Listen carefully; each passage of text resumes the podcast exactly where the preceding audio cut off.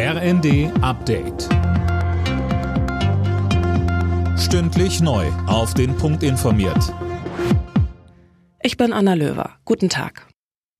Die Terrororganisation Hamas will heute weitere verschleppte Geiseln freilassen. Gestern am späten Abend war eine zweite Gruppe mit 17 Personen freigekommen. Sie wurden vom Gazastreifen aus über Ägypten nach Israel gebracht. Daniel Bornberg berichtet. Es handelt sich um 13 Israelis und vier Thailänder. Unter den Israelis sind auch vier mit deutschem Pass. Eine 38-jährige, ihre dreijährige Tochter, der achtjährige Sohn sowie die Mutter der Frau. Erstmals kam auch eine Geisel frei, die von Kämpfern der Hamas bei ihrem brutalen Angriff auf das Supernova Festival Israel verschleppt worden war.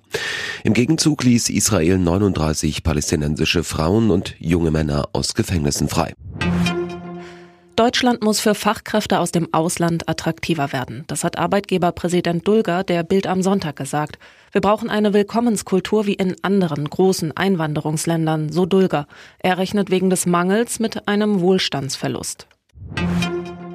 Viele Autobesitzer müssen sich im kommenden Jahr auf höhere Versicherungsbeiträge einstellen, denn die Versicherer müssen unter anderem mehr für Reparaturen ausgeben und geben das an ihre Kunden weiter. Wer wegen der gestiegenen Kosten seinen Versicherungsanbieter wechseln möchte, sollte sich beeilen, sagte uns Elke Weidenbach von der Verbraucherzentrale. Als Verbraucher muss ich bis zum 30.11. die Kündigung des Kraftfahrzeugversicherungsvertrages beim Versicherer vorliegen haben.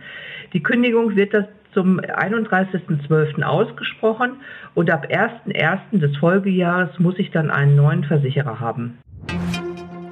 Thomas Gottschalk hat sich von Wetten das verabschiedet. Der 73-Jährige moderierte gestern Abend zum letzten Mal den ZDF-Klassiker. Eine große Überraschung lieferte der König des Überziehens am Schluss.